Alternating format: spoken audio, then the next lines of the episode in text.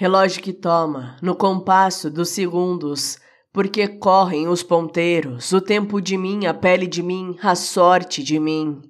Cruel consorte daquela que ceifa a vida e que ceifa a cada segundo até que vá de vez, mas não antes que do todo se subtraiam os cabelos, os desejos, a elasticidade da pele. Se tenho sorte por cada minuto de êxtase que precede meu azar, mas que em nada o interrompe a chegada.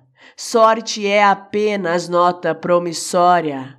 Me deito na divisória entre um mundo e outro, e sinto que pertenço a ambos, ao de quem foi e ao de quem vai, embora esteja mais pra cá do que pra lá.